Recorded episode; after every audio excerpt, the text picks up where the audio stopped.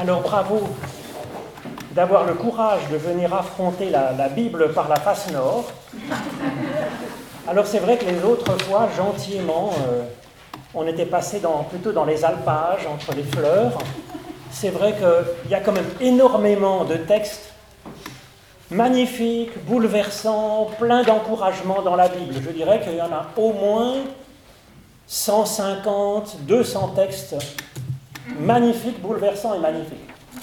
Donc, c'est souvent par cela qu'on passe, c'est sur cela qu'on prêche le dimanche, mais les personnes après, pleines de bonne volonté, se disent mais la Bible c'est formidable, je vais lire la Bible, ils prennent la Bible, craquent à la première page, ils avancent, ils avancent, et puis on tombe sur des textes euh, épouvantables, illisibles, pénibles, et alors euh, souvent, ben, en fait, les gens sont, sont bien ennuyés parce qu'ils étaient pleins de bonne volonté et ils sont tombés sur un os. Alors, c'est un peu trop facile de passer que par les textes gentils. En plus, il y a deux raisons, si vous voulez. C'est que normalement, l'Église, c'est pas simplement pour faire la leçon aux gens avec des jolis textes, leur donner plein d'espérance. Oui, c'est vrai que c'est bien de donner de l'espérance aux gens et leur lire des jolis poèmes. En même temps, l'objectif, c'est que les personnes soient autonomes, qu'elles puissent lire la Bible par elles-mêmes. Pourquoi c'est indispensable? Parce que la Bible, c'est pas un recueil simplement de jolis poèmes, c'est une formation. Et donc euh, l'objectif, c'est que la personne elle-même, en lisant la Bible, ça fasse choc avec sa propre existence euh, à elle. Et donc personne ne peut lire la Bible à votre place, pas même euh, le plus grand des théologiens, ce n'est pas la question.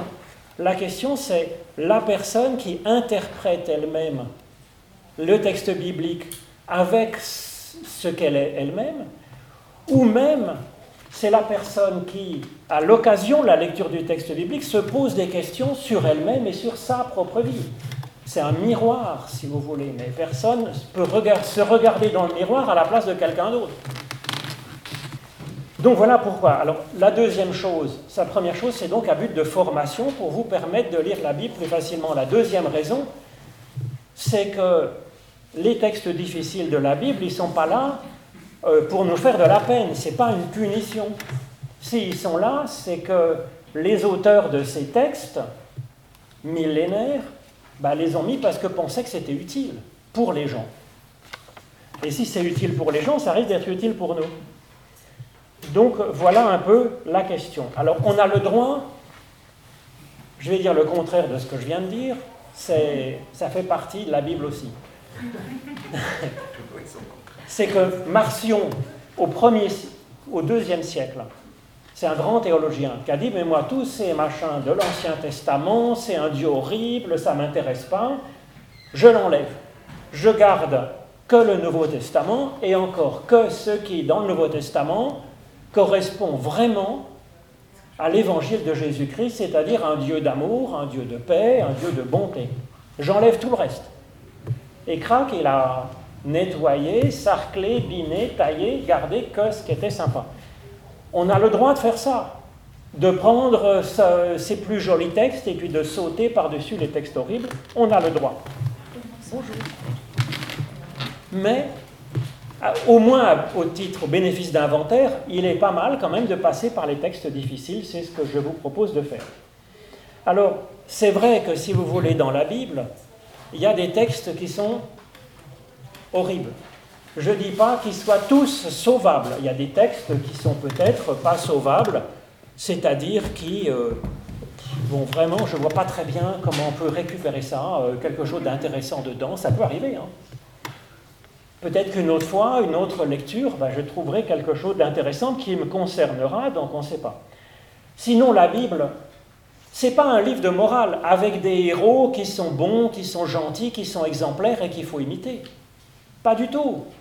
C'est plutôt une image de la vie réelle. Et la vie réelle, bah, si vous voulez, on est tous pareils, on est tous à moitié bons, à moitié pas bons. Et donc, bah, Abraham aussi, hein, il y a du super et il y a du moins bien. Ben, la vie, c'est comme ça, nos amis sont comme ça, nous, on est comme ça. Et la Bible est comme ça. Peut-être que Jésus-Christ est présenté comme parfait, ou plutôt le Christ.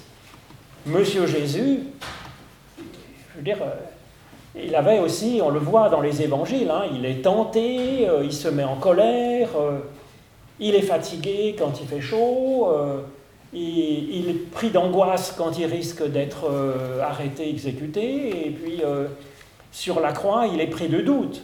Donc il est comme nous aussi. Donc, vous voyez, ça ne veut pas dire qu'il faille absolument connaître la tentation de pouvoir ou de je ne sais pas quoi, c'est pas obligé. La vie est comme ça, ça peut nous arriver, ça arrive à Jésus. Alors les autres, ils sont bien pires. L'apôtre Pierre, il est tantôt euh, quelqu'un de super, et puis Calco, il est, il est Satan pour Jésus, c'est-à-dire il est adversaire, ennemi, qui fait chuter Jésus presque. Et les autres aussi, tous. Paul, c'est pas un saint parfait. Avant, il persécutait, puis même après, des fois, il est un peu misogyne. Toutes ses paroles, on en parlait à l'instant, ne sont pas non plus euh, à retenir. Hein. Il y a des choses qui, sont, qui font, objectivement, qui ne sont pas géniales. Donc, la, vie est comme ça. Il y a de la violence dans la Bible, bah, parce que quand on parle de violence dans notre monde, bah, elle est aussi dans la Bible. C'est comme ça. C'est un miroir de notre, de notre de notre monde et de notre vie. Alors comment on fait face à ça? La Bible, elle est très pluraliste, c'est-à-dire que délibérément, volontairement dans la Bible, surtout la Bible hébraïque, il y a différentes théologies, différents visages de Dieu, différentes figures de Dieu. On va le voir un peu ici à propos d'un certain nombre de ces textes c'est en concurrence, ou c'est une offre, euh, dit, ben, côté, vous choisissez, hein, vous choisissez votre théologie, c'est fait pour. Il y a ce pluralisme, est prévu dans la Bible, c'est fait pour. Ils assument. Pour la création, il y a un premier récit de création, puis un deuxième récit de création, et il y en a d'autres dans la Bible. Pour le salut, il y en a qui diront que c'est par le rite, d'autres par la morale, le troisième par la sagesse, le quatrième par machin. C'est fait pour. Donc, on a le droit, eh bien, de, on a le droit de retenir certains passages et de retenir d'autres. Ensuite, qu'est-ce qu'on va retenir? Quand on dit Jésus est le Christ, ça veut dire que par principe, Jésus euh, est une clé de lecture de, de la Bible hébraïque. Il dit il accomplit les Écritures. Le Christ accomplit les Écritures. C'est ce qui dit dans le Nouveau Testament. Il accomplit, oui et non, l'Ancien Testament, la, Bible hébraïque. Il y a des choses qu'il n'accomplit pas. Il n'est pas un nouveau David au sens où il prend les armes et il chasse les Romains en dehors d'Israël et il rétablit un royaume. Il n'accomplit pas ça. Il l'accomplit autrement. Et donc, il faut lire ça dans l'autre sens. Quand on dit que Jésus est le Christ, c'est-à-dire le, Sauveur, euh, attendu, le sauveur, le, salut de Dieu qui était attendu pour le monde, ça veut dire que la personne de Jésus, sa façon d'être, ses paroles, elles sont une clé d'interprétation pour l'écriture qui le précédait. Il faut le lire dans l'autre sens, vous comprenez? Jésus-Christ est la clé d'interprétation de l'Ancien Testament. Alors, je vais vous montrer comment on peut éventuellement le faire en particulier avec les massacres. C'est sans doute un des points les plus choquants de la Bible hébraïque, c'est que parfois Dieu massacre ou envoie faire des massacres. Donc j'ai choisi en particulier deux grands textes euh, où Dieu est auteur de massacres pour voir ce qu'on va en faire. Mais d'abord, j'ai marqué Dieu massacrerait impossible.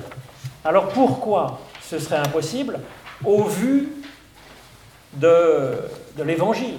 Hein? Alors d'abord, Matthieu 5, l'amour des ennemis, c'est peut-être un des textes les plus subversifs de l'Évangile. Dieu aime même son ennemi, il bénit ceux qui font du mal, qui persécutent, il essaye de faire du bien. C'est le plus subversif, en même temps, c'est pas non plus extrêmement étonnant comme théologie, puisque une mère de famille, quand elle aime ses enfants, ben, ce pas des enfants parfaits. Quand il y en a un qui est un peu plus difficile, qui ne travaille pas en classe, qui fait que des bêtises, ben, la maman, elle va s'en occuper deux fois plus que celui qui est bien sage, qui travaille en classe, qui fait son lit le matin et qui lave ses mains. Comment faire autrement? Le professeur d'école, il y en a un qui travaille bien, qui sait tout, et puis il y en a un qui, a besoin de plus d'aide, ben, il va aider. Hein. Les médecins à l'hôpital, il ne va pas dire je suis désolé, moi je prends que ceux qui sont bien portants. Au contraire, ceux qui sont euh, plus mal, portants, ça va pas, ben, il va aller euh, les chercher en priorité pour s'en occuper d'abord. Ben, Dieu est pareil, c'est ça que nous dit Jésus, c'est pas non plus euh, étonnant. Mais enfin, comme théologie, c'est tout à fait subversif, parce que normalement, beaucoup de gens s'imaginaient que Dieu était comme un examinateur qui récompense les justes avec des bénédictions, puis qui massacre les méchants. Ben, Jésus dit c'est l'inverse. Bon, c'est une théologie discutable, mais il prend parti. Et puis, on le voit aussi dans l'évangile selon Luc, que les disciples n'étaient pas contents contre des gens qui ne les reçoivent pas. Et puis, ils leur disent ben, Je vais faire ma théologie. Voilà, je vais demander à Dieu de foudroyer les méchants qui ne reçoivent pas. Jésus dit Non, mais ça va pas, euh, la tête, euh, c'est. C'est pas comme ça, je veux dire, moi je suis venu pour sauver les gens, pas pour massacrer les pécheurs. Au contraire, pour que les pêcheurs bah, puissent se porter un peu mieux, être un peu plus sympas. Alors ce que je vous disais, le, Christ est la clé de lecture de la Bible. Jean 1, 17, 18, la grâce et la vérité. Donc ça, c'est des concepts hébreux qui ne sont pas forcément tout à fait simples. La grâce, c'est la tendresse maternelle de Dieu, c'est vraiment à la tête du client, c'est-à-dire que la bonne raison du fait que Dieu s'intéresse et veut du bien à la personne, ce n'est pas la qualité propre de la personne, c'est simplement ce qu'est Dieu en lui-même. Il veut du bien pour la personne, donc il s'en occupe. C'est sans mérite et sans cause. Et la vérité, c'est plutôt la fidélité, en fait. C'est une vérité de relation. Donc Dieu est fidèle, il est sympa un jour, il ne va pas être le lendemain méchant. Voilà, il est fidèle. Ils sont venus en Jésus-Christ. Personne n'a jamais vu Dieu, ça, c'est vrai, je crois, sauf Moïse peut-être de dos, mais c'est une façon de parler. Dieu, celui qui l'a fait connaître, c'est le Fils unique qui est dans le sein du Père, donc qui est enfanté par le Père, ou par la mère, donc. Hein. Euh, et effectivement, donc c'est Jésus-Christ hein, qui manifeste par sa façon d'être, la façon d'être de Dieu lui-même. Alors c'est ce qu'on voit aussi dans l'apôtre Paul, Christ est l'accomplissement ou la finalité, hein, le télos, de la Torah, c'est-à-dire de la Bible hébraïque, de des écritures anciennes, de cette visée euh, de la Bible. Et puis euh, dans Galates, il dit la même chose. Alors ensuite, on va voir dans l'apôtre Paul, donc en bas de la première colonne, la première page, euh, il y a un exemple un petit peu de la manière dont Paul relie euh, l'Ancien Testament, la Bible hébraïque, avec Jésus-Christ comme clé. Hein. Euh, nos pères ont tous été sous la nuée, ils sont passés au travers de la mer. Donc ça, c'est une référence au livre de l'Exode, où les Hébreux, ils traversent la mer Rouge et les, Égyptiens sont noyés, massacrés par Dieu. Les Égyptiens, ils tenaient les Hébreux en esclavage les Hébreux peuvent s'échapper, les Égyptiens, les soldats des Égyptiens sont noyés dans la mer. Ensuite, ils ont été euh, dans la, à travers la nuée. La nuée, c'était une colonne de nuée, c'était Dieu qui éclairait, qui guidait les Hébreux dans le désert, et donc euh, ils étaient voilà. Et il dit qu'aussi ils mangeaient un aliment spirituel, ils ont bu un breuvage spirituel, donc il les accompagnait dans le désert pour euh, les nourrir, les abreuver. Et ce rocher spirituel qui les suivait, je veux dire, c'est vrai que, vous voyez, il va loin, parce qu'il reprend euh, l'Exode, et il dit, bien sûr, c'est des images, puisque c'est pas un rocher, ne peut pas suivre sur ses pattes quelqu'un dans le désert, sauf au sens allégorique et spirituel, et ce rocher, c'est le Christ. Donc il dit, il faut relire cette histoire des, Hébreux qui s'échappent et des Égyptiens qui sont noyés, il faut le relire comme un baptême, c'est-à-dire comme chaque personne est à la fois les Hébreux et les Égyptiens. Et ce baptême, c'est la grâce de Dieu, la fidélité de Dieu qui nous décape, qui nous nettoie, qui garde en nous le meilleur, ce qui est vivant, ce qui est dynamique, ce qui est en cheminement, et ce qui nous oppresse, ce qui nous empêche d'avancer, ce qui est égyptien en nous est noyé. Donc vous voyez, il le relie d'une manière allégorique, où nous sommes tous les personnages à la fois de l'histoire. nous sommes à la fois le gentil hébreu, nous sommes à la fois le méchant égyptien, nous sommes à la fois Moïse, qui est le côté prophétique, le côté foi, le côté hardi peut-être de notre être. Nous sommes tous ça à la fois, chaque personne. Et en Christ, nous comprenons que toute personne est comme ça, le, méchant comme le juste. Il y a peut-être du méchant plus visible, plus, voilà, plus apparent, plus puissant, et puis un petit, euh, petite étincelle de début d'embryon de, de Moïse dans la personne, bien caché au fond, mais quand même, tout le monde est comme ça. Avec la grâce de Dieu, il reconnaît le petit Moïse, il peut l'appeler, le mobiliser, faire que le meilleur de la personne puisse se mettre en route, ce qui est souffrant dans la personne. C'est ça que nous dit Paul. Donc vous voyez comment se déploie cette vision du Christ, cette image du Christ, comme clé d'interprétation de textes de la Bible hébraïque qui étaient difficiles. Hein. Dieu qui referme la mer sur des pauvres soldats du Pharaon euh, qui étaient ni pires ni meilleurs que nous. Hein. Je veux dire, ils avaient été enrôlés par le Pharaon, euh, ils poursuivaient des esclaves fugitifs, euh, puis crac, ils sont noyés. Ben, ça veut dire que leur famille les attendait et puis qu'ils sont parvenus dans l'histoire. C'est horrible. Et c'est Dieu qui a fait ça. Ben oui, mais si on voit que c'est le mauvais côté de la personne, ça va mieux. Hein? Alors, ça, si vous voulez, c'est Paul qui dit ça, mais la Bible hébraïque est déjà comme ça, en fait. C'est-à-dire que Jésus, il n'a pas tout inventé. Et dans l'ensemble de la Bible hébraïque, il reprend un fil, il reprend, c'est un courant qu'il va mettre sur le dessus, qu'il va mettre en avant. C'est ce qu'on voit pour le, déluge au début. Le déluge, c'est horrible aussi. Hein. L'Éternel vit que la méchanceté des humains était grande sur la terre et que toutes les pensées de leur cœur se portaient chaque jour uniquement vers le mal. N'exagérons pas non plus, quoi, je veux dire. Hein. Moi, je veux reconnaître que je ne suis pas parfait, mais quand même, c'est pas chaque jour uniquement vers le mal non plus, quoi. Quand même. Euh, bon. Et à côté de ça, Dieu se dit bon, puisque c'est comme ça, je vais massacrer tout et tout le monde. Vous voyez Les humains. Euh, Jusqu'au bétail, les reptiles, les oiseaux, craquent tout. il y a peut-être que les poissons qui s'en sortent dans l'affaire, mais tout le reste massacré. Sauf quand même, il y a un Noé qui trouve la grâce aux yeux de l'Éternel. Alors là, on dit, effectivement, c'est la grâce de Dieu. C'est-à-dire que, bon, euh, Dieu a de la sympathie pour lui, donc il va le garder. Ce n'est pas les mérites de Noé, la grâce. Mais quand même, le verset 9, il dit un peu le contraire du verset 8 ans.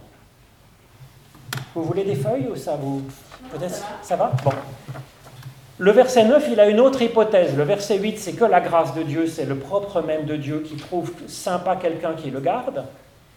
On pourrait dire c'est le regard d'amour de celui qui aime. Nous, on peut aimer quelqu'un, euh, il n'est pas parfait non plus, mais on l'aime, donc on le garde.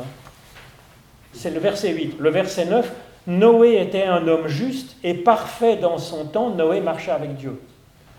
Donc là, c'est les mérites de Noé, au contraire. Alors, quand ils disent Noé était parfait, non plus, il ne faut pas rigoler, je veux dire. N'était pas parfait non plus. Donc, on voit bien que c'est un type.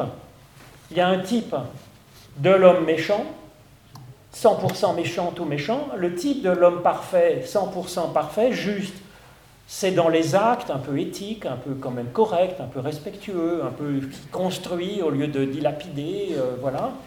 Et puis, parfait, c'est aussi marcher avec Dieu, donc euh, c'est dans une certaine union à Dieu, une certaine foi.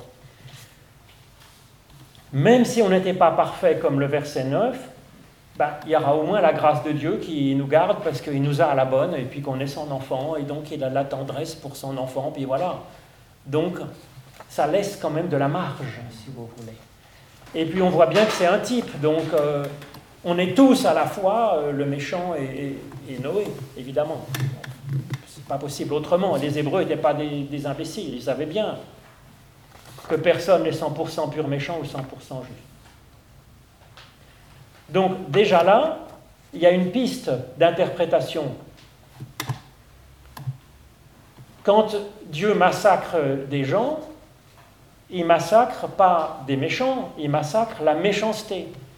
Il massacre pas les Égyptiens, il massacre ce que figurent les Égyptiens dans le texte dont on parle. C'est la première grande leçon d'interprétation euh, pour tous les textes difficiles avec des massacres de méchants, massacres d'étrangers. On pourrait lire certains textes comme étant xénophobes. Ben non.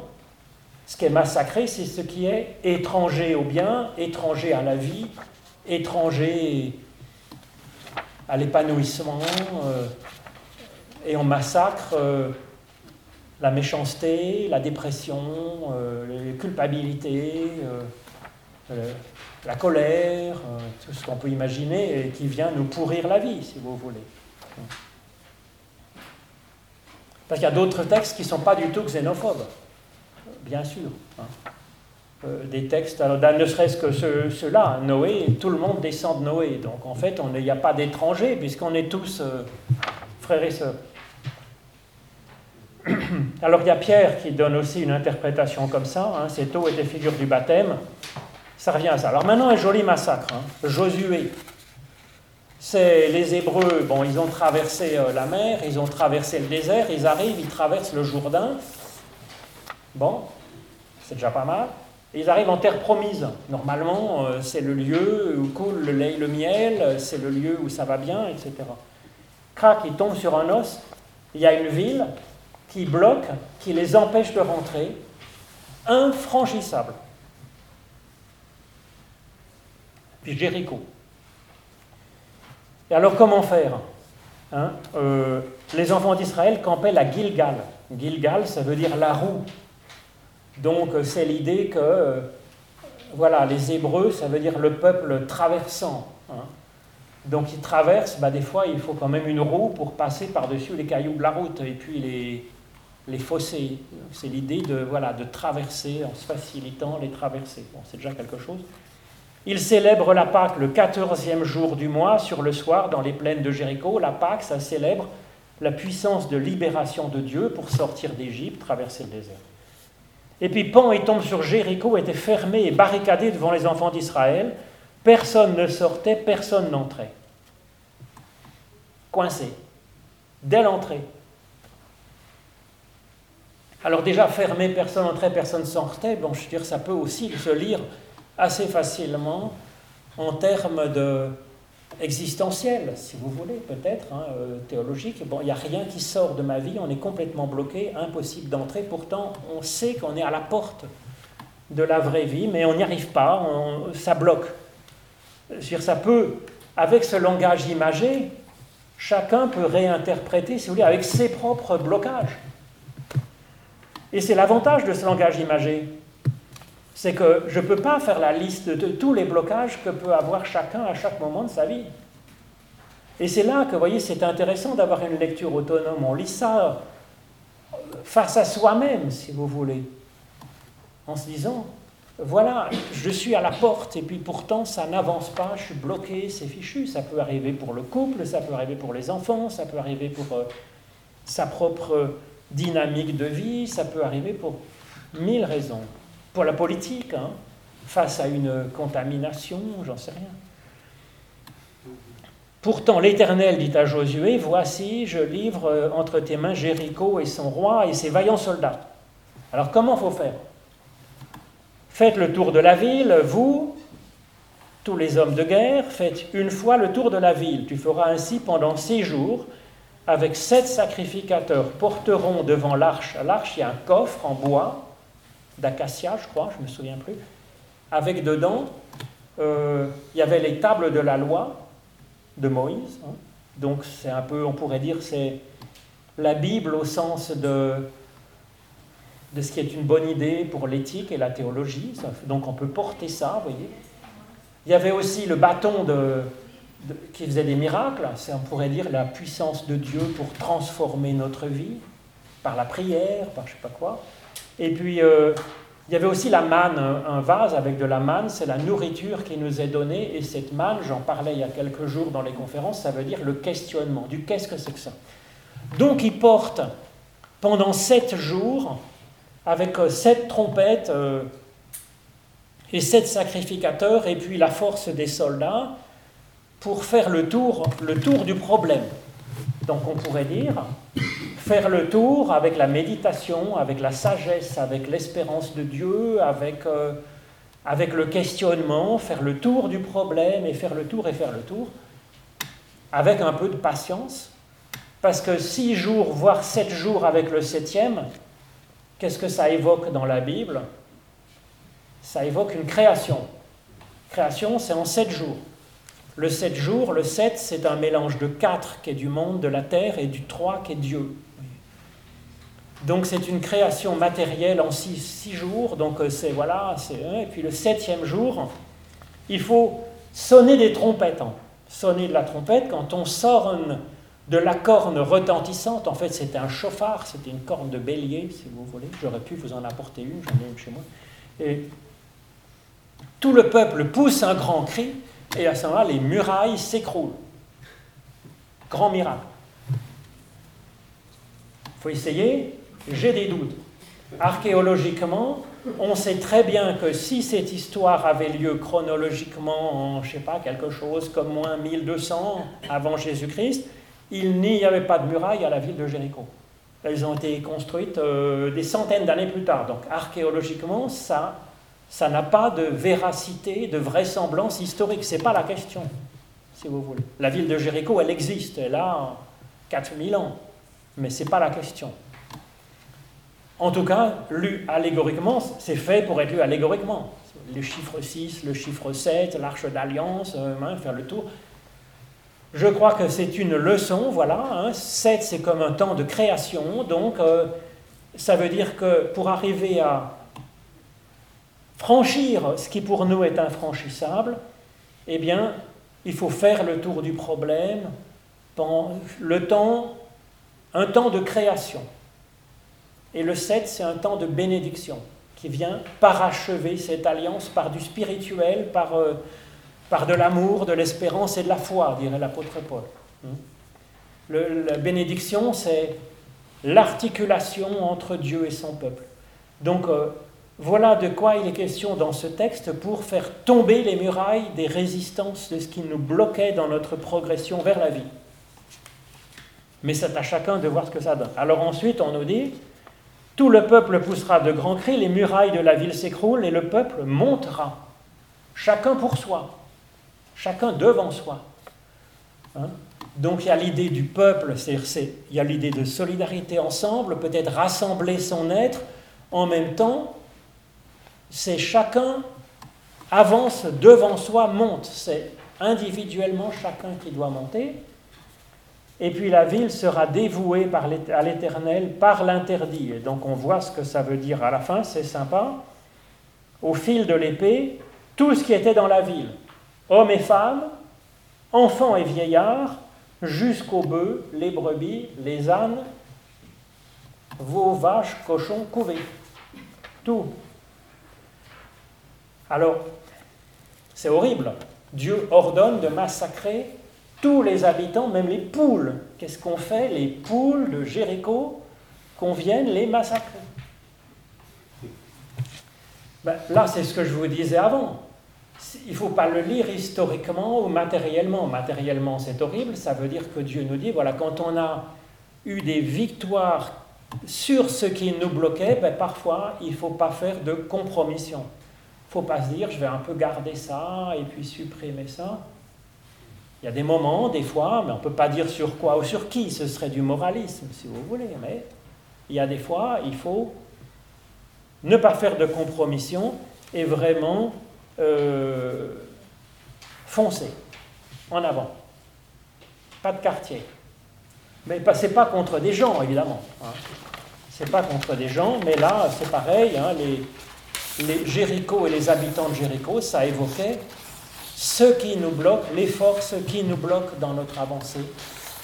Euh, nous et puis le peuple, l'humanité, dans le cheminement. Alors maintenant, un texte encore plus horrible, plus difficile encore, un des textes les plus difficiles de la Bible, peut-être. 2 Samuel 24. L'ange de l'Éternel tue 70 000 hommes pour la faute d'un seul, David le roi. C'est sympa, c'est encourageant. D'autant plus, c'est là que ça se corse assez cruellement, c'est qu'on va voir dans le premier verset qu'en plus c'est Dieu qui avait donné l'idée à David de faire la bêtise qu'il a faite pour lequel Dieu le punit. Quoi. Donc là, ça tourne quand même euh, un peu au pervers. La colère de l'Éternel s'enflamma de nouveau contre Israël. Elle excita David contre eux en disant Va et fais le recensement d'Israël et de Juda. C'est interdit de faire le recensement d'Israël. Pourquoi? Mystère. Moi, je pense, si vous voulez, que quand on fait un recensement, au lieu de voir des personnes, on voit des numéros. Normalement, quand ils font des généalogies, des listes de personnes dans la Bible, le livre des nombres commence comme ça, les chroniques, je ne sais pas quoi, il y a Israël, après des listes par tribu, ensuite par maison, ensuite il y a la personne, fils de machin, fils de machin. Ce n'est pas, pas des numéros. Les personnes ne sont pas des nombres. Les personnes, elles ont un nom, c'est-à-dire elles sont une personne unique, une personnalité qui sont dans une famille, une ligne, une maison, une tribu dans Israël. Et ça, c'est hyper important. Quand Dieu, Moïse, Dieu dit à Moïse, il faut bénir les enfants d'Israël. Eh bien, il dit, il faut le bénir au singulier. L'Éternel te bénit et te garde il bénit pas Israël, euh, l'Éternel vous bénit euh, globalement, et puis tant pis s'il y en a 70 000 qui meurent, pour faire de la place. Non. Béni un à un. Alors que quand on fait un recensement, bon, ça tombe bien, enfin ça tombe bien. On a une période, on dit voilà, 1400 euh, contaminés, oui mais bon, 45 euh, morts dans les EMS de coronavirus. Mais ce n'est pas 45 morts. Chaque fois, c'est une personne qui, euh, isolée dans son EMS, euh, avait du mal à respirer. vous voyez ce que je veux dire Ce n'est pas 45 morts. Ce n'est pas 1200 contaminés et puis 3 150 000 morts. C'est vous voyez ce que je veux dire? Ça déshumanise le truc. Alors on prend des décisions en disant oui, alors il y en a 1500 là, 12 000 là, 30 000 là, 300 millions. Euh. Compliqué, c'est que c'est des vraies personnes, si vous voulez. Donc il peut y avoir une déshumanisation avec ça, parce que du coup on compte les forces, on se dit je vais faire ceci, je vais faire cela. Normalement, c'est pas comme ça qu'on doit gouverner de l'humain, si vous voulez.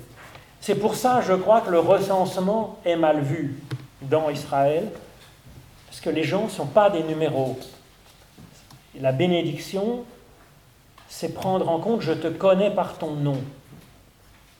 Alors visiblement, ce début de 2 Samuel 24 a gêné, parce que il y a des textes dans la Bible assez nombreux qui sont à deux exemplaires, voire trois exemplaires dans la Bible en fait. C'est ce que je disais, ils additionnent les différents textes pour laisser le choix. Donc il y avait 2 Samuel 24, et puis quelques, peut-être 100 ans, 200 ans après, il y a 1 Chronique 21 qui reprend la même histoire.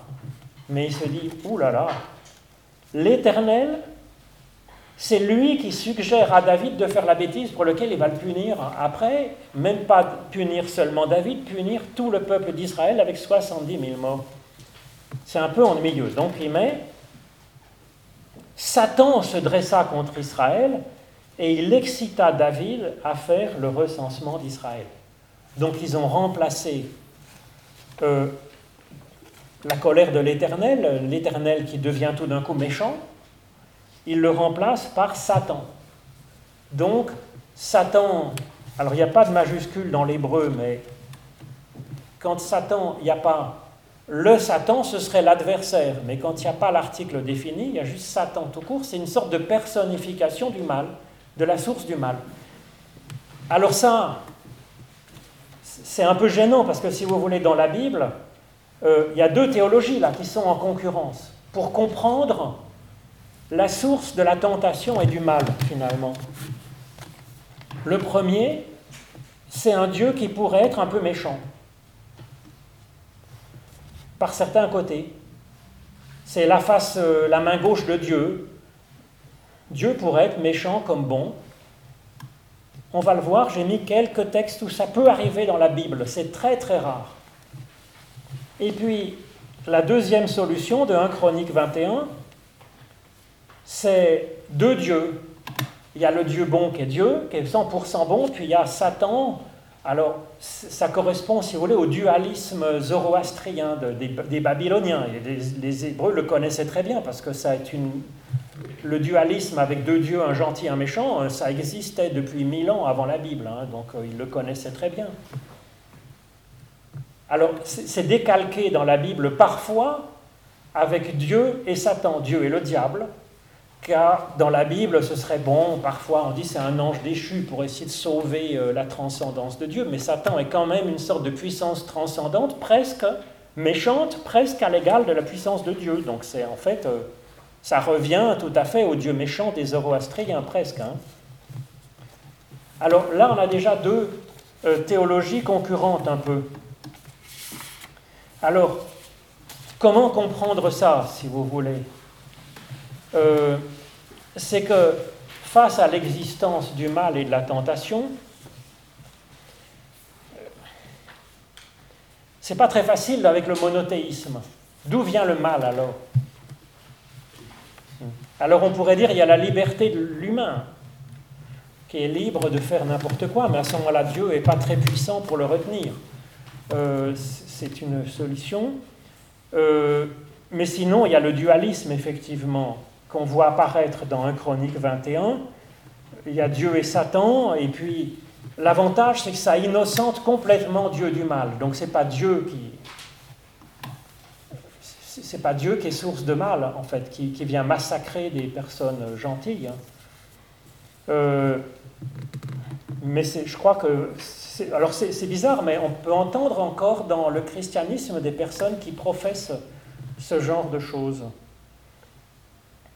Euh, moi, je ne suis pas convaincu par cette théologie pour un certain nombre de raisons. Euh, en particulier, si vous voulez, c'est que ça n'explique pas euh, pourquoi le diable serait là à faire le mal. Ça n'explique pas le mal, si vous voulez. Ça donne pas de sens au mal, ce qui est quand même, ça explique rien, quoi. L'avantage, c'est que ça innocente Dieu. Et puis le deuxième inconvénient, c'est que je ne crois pas que le bien et le mal, ça soit symétrique en ce monde, en fait. Euh, parce que si vous voulez, le chaos, il n'y a pas besoin de cause au chaos. Euh, alors que pour euh, fabriquer le bien, c'est beaucoup plus compliqué. Pour fabriquer une personne en pleine forme, il faut, j'allais dire, 20 ans, 80 ans, 100 ans de trésors d'humanité, de rencontres, de soins, d'éducation. Et pour la tuer, n'importe quel imbécile, avec un couteau, peut tuer cette personne. Vous voyez, le bien et le mal ne sont pas asymétriques. Ça n'a rien à voir. La lumière et les ténèbres. La lumière, pour qu'il y ait de la lumière, il faut qu'il y ait des particules. Pour qu'il y ait des ténèbres, il n'y a pas besoin de particules. La, ténèbre, c'est l'état normal. Quand il n'y a rien, c'est ténèbres. Donc c'est pas symétrique le bien et le mal. Donc avoir comme ça un Dieu bon, un Dieu méchant, c'est pas tout à fait euh, symétrique. Et puis on voit bien que souvent le mal, soit il est voulu par quelqu'un, à ce moment-là c'est de la méchanceté. Mais quand il n'est pas voulu par quelqu'un, ça tape au hasard. Et donc ça ne correspond pas à un Dieu transcendant qui, fait le mal. Enfin bref, je trouve que ça n'explique pas très bien la réalité. Mais passons. Alors par refus du dualisme, euh, on peut avoir l'idée hein, d'un Dieu qui fait le mal. Alors ça, je vous ai mis une citation d'Ésaïe 45, qui est à la fin du verso. Hein. là aussi, je crois que c'est un débat théologique. Ésaïe vient en réaction avec cette idée de Dieu et Satan, d'un Dieu bon et d'un Dieu méchant. Je suis l'Éternel et il n'y en a point d'autre. À part moi, il n'y a point de Dieu. Je t'ai saint, je t'ai donné de la force, donc avant même que tu me connaisses. C'est afin que l'on sache, du soleil levant jusqu'au soleil couchant, que, à part moi, il n'y a point de Dieu. Je suis l'Éternel, et il n'y en a pas d'autre. Alors là, donc il réaffirme et bétonne trois fois de suite qu'il y a un seul Dieu, que c'est le monothéisme strict. C'est pour lui très important. Ensuite, voilà où il en vient. Je forme la lumière et je crée les ténèbres, je donne la prospérité, je crée l'adversité. Moi, l'Éternel, je fais toutes ces choses. Je crée le shalom, la paix, comme le chaos, le tohu, beau. Alors, vous voyez, c'est par rejet du, du dualisme, on affirme un monothéisme où Dieu a un côté bon et un côté méchant qui récapitule le méchant et le bon. C'est très très rare dans la Bible. On l'a donc là dans 2 Samuel 24, on l'a dans Ésaïe 45, là, on l'a dans l'Ecclésiaste au chapitre 7, un verset. C'est rarissime dans la Bible parce que c'est quand même très ennuyeux d'avoir ainsi un Dieu capable de faire le mal. Pourquoi c'est très ennuyeux? Parce que ça brouille tout, en particulier au niveau éthique. Euh, si Dieu peut faire le mal, ça justifie le mal. Ça justifie qu'on peut tuer pour faire le bien, qu'on peut mentir pour faire le bien, qu'on peut faire euh, massacrer quelqu'un pour le bien de la population. Ça justifie tout. C'est très ennuyeux. C'est très ennuyeux. Deuxièmement, c'est ennuyeux parce que si Dieu est comme ça, méchant, à la fois méchant et bon, comment on peut oser prier Dieu? Il faut vachement se méfier. on ne sait pas ce qui va nous sortir. Donc c'est pour ça que la Bible, très rarement, va là-dessus. Mais quand même, vous voyez, la Bible, avec hardiesse, nous dit, bah, écoutez, il y a des gens qui pensent ça, je le mets quand même dans le texte. Moi, je ne suis pas du tout d'accord. Je trouve ça très choquant.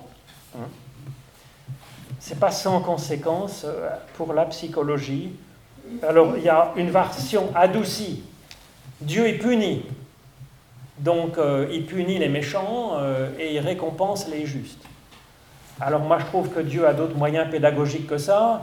Une maman, tendre maman, elle va pas massacrer son enfant quand il a renversé sa purée, si vous voulez. Normalement, ça se fait pas.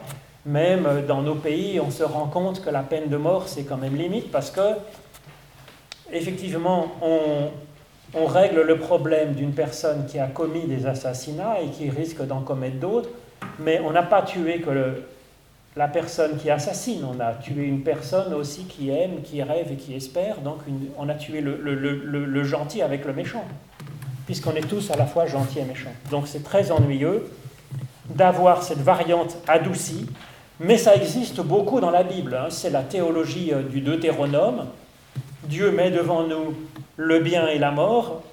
Si on fait le mal, ben ça fait de la mort. Et c'est ce qu'on voit dans la suite de ce texte. Si on garde la version de 1 Chronique 21, David fait le mal, ben ça fait de la mort. Ben oui. Si on fait du mal, ben ça fait de la souffrance et de la mort autour de nous. Si je fais le mal, si je conduis, euh, si je prends ma moto, je vais à 110 sur le boulevard helvétique, que j'écrase un enfant qui est retourné de l'école, c'est pas la faute de Dieu, c'est parce que j'ai fait l'andouille et puis que, ben, en faisant l'andouille, ça peut tuer un innocent. C'est comme ça. Mais c'est pas la volonté de Dieu. La vie est comme ça. Quand on fait n'importe quoi, ça fait de la mort. Donc c'est ce que veut dire un peu cette variante-là d'un Dieu méchant. C'est pas un Dieu méchant, c'est que la vie est comme ça et que cette liberté existe et, et c'est voilà. Alors dans l'Évangile, il dit non, jamais Dieu est pardon, c'est-à-dire que même le coupable, on l'a vu dans Dieu qui aime ses ennemis, même le coupable, Dieu cherche à le, faire évoluer, à lui faire du bien pour qu'il soit moins méchant. Il ne veut pas punir le méchant, il veut l'éduquer, le redresser, euh, redresser ce qui est tordu en lui. C'est une mauvaise pédagogie, finalement. Une pédagogie de faible. Hein. Dieu, il redouble d'amour. Alors, il y a une, autre théologie qui est proposée, on le voit dans Ésaïe 45, la suite. Hein. Quand même, Ésaïe, après avoir dit ça, il réfléchit. Il se dit Oula, mais je vais où là? J'ai gagné côté monothéisme. Mais maintenant, avec mon Dieu qui est capable du bien comme du mal, c'est quand même un peu ennuyeux. C'est catastrophique.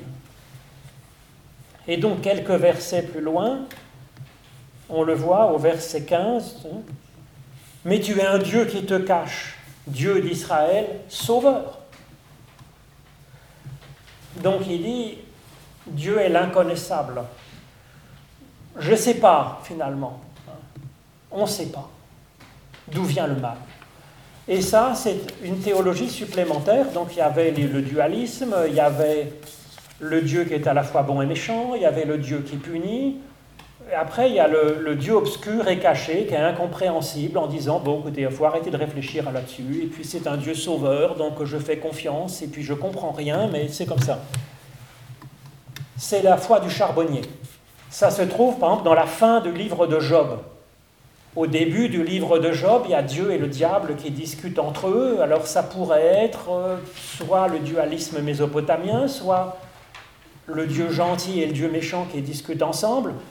Mais à la fin, on en arrive, la fin du livre de Job, où Dieu, bah écoutez, euh, Dieu est créateur, donc il crée la vie, et puis il est plus fort que nous tous, et donc on ne comprend pas, mais on fait confiance, et puis ça suffit. Bah, je dirais oui, pourquoi pas, sauf que, sauf que je ne crois pas que l'intelligence euh, et la réflexion soient euh, quelque chose de, négligeable dans la conscience humaine, et quand on arrête de réfléchir et qu'on dit je comprends rien et je cesse de réfléchir, eh ben on sacrifie une part importante de notre liberté, de notre capacité euh, de, création. Et ça, c'est quand même un peu dommage, quoi. Donc, je ne pense pas, moi, que cette solution-là du, Dieu inconnu, hein, du Dieu caché, alors il y a un terme technique dans la théologie, c'est le Deus absconditus, le Dieu abscon. Luther, le théologien Luther, réformateur, était assez friand de ça parce que lui, il considérait que l'homme, de toute façon, a été tellement déchu par le péché qu'il est incapable de rien comprendre et donc euh, pour lui, Dieu est inconnaissable. Il y a des théologiens, il y a une grande tradition de théologiens mystiques aussi. Depuis les premiers siècles du christianisme jusqu'à jusque maintenant. Hein. Donc c'est la théologie négative ou apophatique, théologie mystique disant Dieu est au-delà de Dieu et on renonce à faire, à donner une définition de Dieu, on garde ce mystère de Dieu. Ça existait dans Israël quand ils ont reconstruit le second temple, ils ont arrêté de prononcer ce qui est traduit ici par l'éternel, qui est le tétragramme Yahvé, qui se prononçait Yahou, Yahou comme le moteur de recherche, c'est pas pour rien non plus. On le sait que ça se prononçait comme ça parce qu'il y a des gens qui s'appellent par exemple Nathaniahou, comme le monsieur qui s'agite un petit peu en, Israël. On sait très bien ce que ça veut dire, c'est l'éternel, Yahou donne Nathan. Donc ils savent que ça se prononce Yahou, le tétragramme. Sauf que depuis le deuxième temple, ils ont renoncé à dire ce nom de Dieu par respect pour Dieu. Dire voilà, Dieu est au-delà de Dieu, donc on ne dit pas son nom pour respecter l'inconnaissable. Et on l'a vu, la dernière théologie que je voudrais exprimer par rapport à ça, c'est le Dieu qui est 100% bon, qu'on a vu dans Jean. Dieu est inconnaissable, il est invisible, et au-delà de tout ce qu'on peut en dire, n'empêche que, en Jésus-Christ, on a pu voir que Dieu est amour et pardon, et qu'il n'y en a pas d'autre. À ce moment-là, qu'est-ce qu'il faut sacrifier? Il faut sacrifier la toute-puissance de Dieu. C'est-à-dire que Dieu n'est pas un Dieu qui est Père Noël, tout-puissant, Zeus, qui manipule, qui tire les ficelles. C'est un Dieu dont la puissance est l'amour, euh, qui est source d'évolution progressive. Alors c'est un Dieu qui une puissance faible, qui agit par la parole, par l'appel, par la conviction, par l'amour, par la tendresse, par la fidélité, par la patience, mais en attendant, ben, le mal euh, existe dans le monde, le mal dans la nature, les humains qui font des méchancetés. Donc ça, c'est l'ennui, c'est qu'on perd la toute-puissance de Dieu. Dans le présent, on peut dire, ben, à la fin des temps, il y aura la toute-puissance.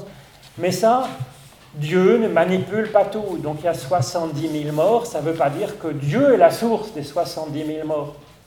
David fait une bêtise, ça fait des catastrophes, ça ne veut pas dire que Dieu ni n'a source de la catastrophe, ni a permis la catastrophe. Il pleure avec ceux qui pleurent. Hein. Voilà. Alors, à mon avis, c'est la théologie de l'Évangile, c'est quand même ça, en Jésus-Christ. Hein. Il finit sur la croix, euh, c'est un peu pitoyable mais il y a l'espérance que ce témoignage d'un bonhomme qui est capable bah, de tout faire parfois par amour pour la vie et la population, les gens, il y a là un vrai témoignage qui peut être plus fort que son échec humain, corporel, physique. Alors dans la suite du récit, donc on voit euh, David, il fait le recensement, il y a son chef de guerre. Normalement, il n'est pas très bon conseil, il n'est pas très sympathique. Le chef de guerre, Joab, mais là, pour une fois, il a raison. Il dit Mais qu'est-ce que tu fais, David?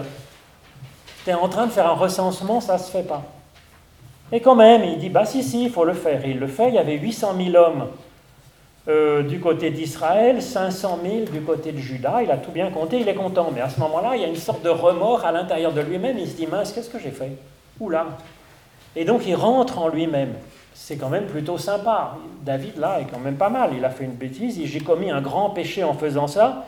Maintenant, éternel, donc il prie Dieu. Éternel, c'est Dieu en tant qu'il est pardon et compassion et source d'aide. Daigne pardonner la faute de ton serviteur, car j'ai agi tout à fait en fou. C'est plutôt pas mal. Cela dit, Dieu est vraiment pas sympa dans ce texte, je reconnais. Hein. Il lui dit, je te propose trois choses, choisis une des trois.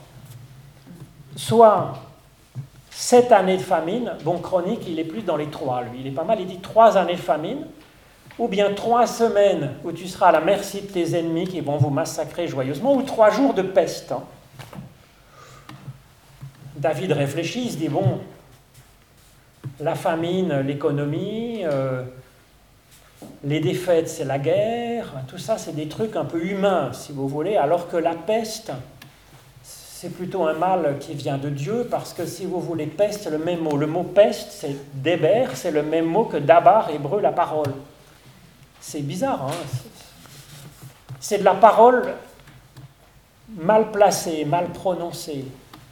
Les Hébreux disent que si la, la peste, c'est le même mot que parole, c'est parce que la parole aussi, ça peut tuer ça se transmet comme ça, comme la peste, la contagion, les virus, euh, sans qu'on la voie et ça répand la mort.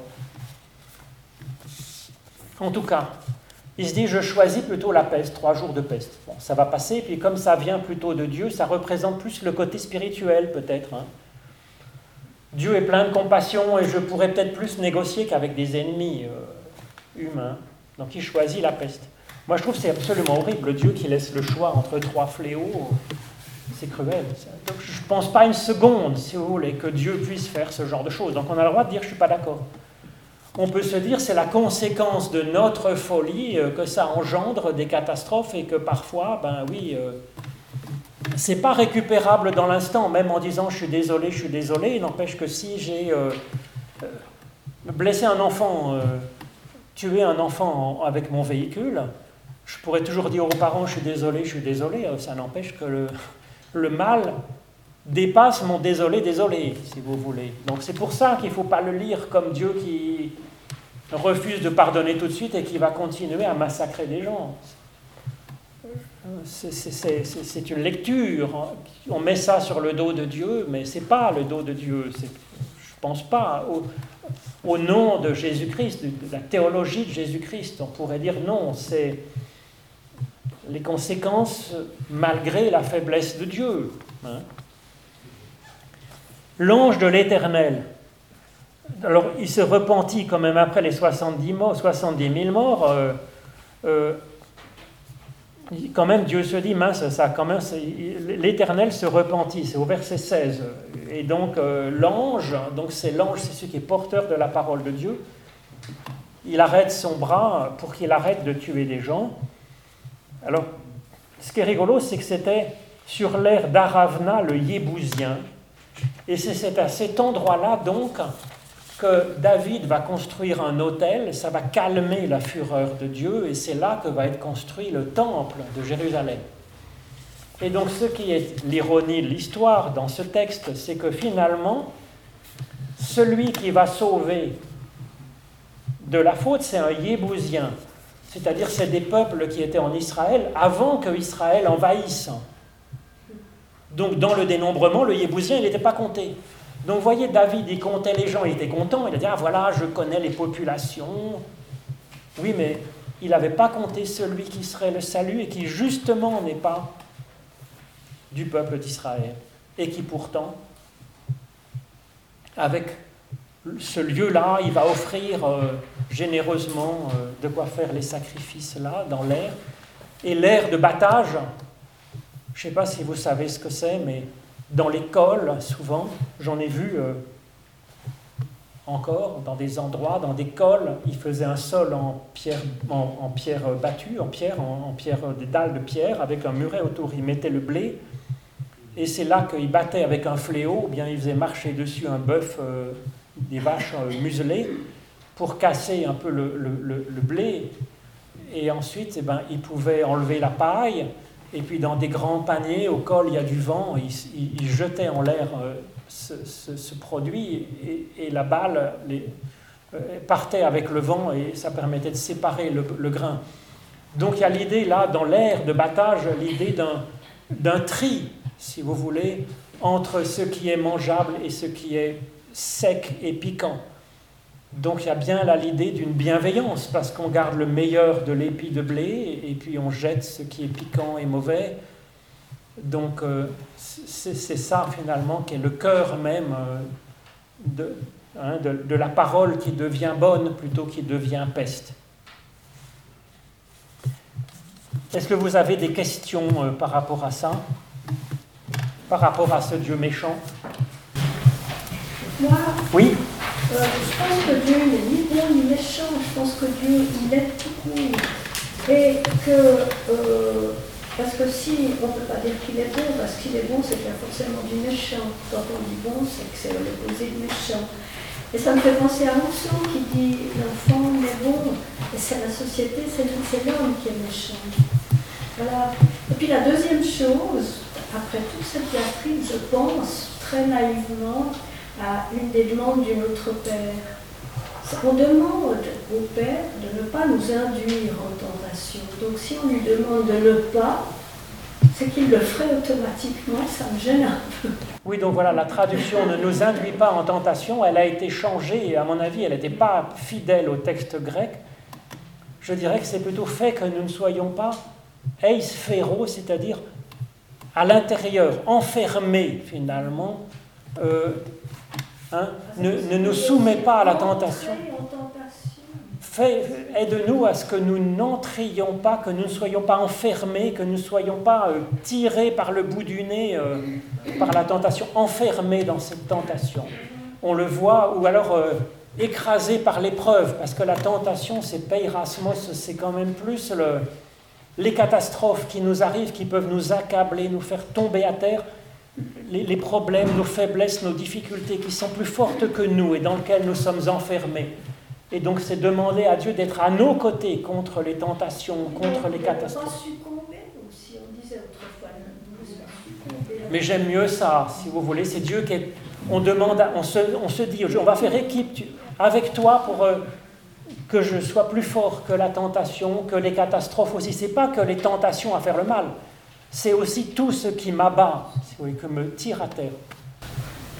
Oui Pour le recensement, à propos du, tableau de recensement, j'avais compris qu'il ne fallait pas faire de recensement parce qu'il devait se fier à Dieu et pas tirer de l'orgueil du nombre de, de personnes qui l'auraient.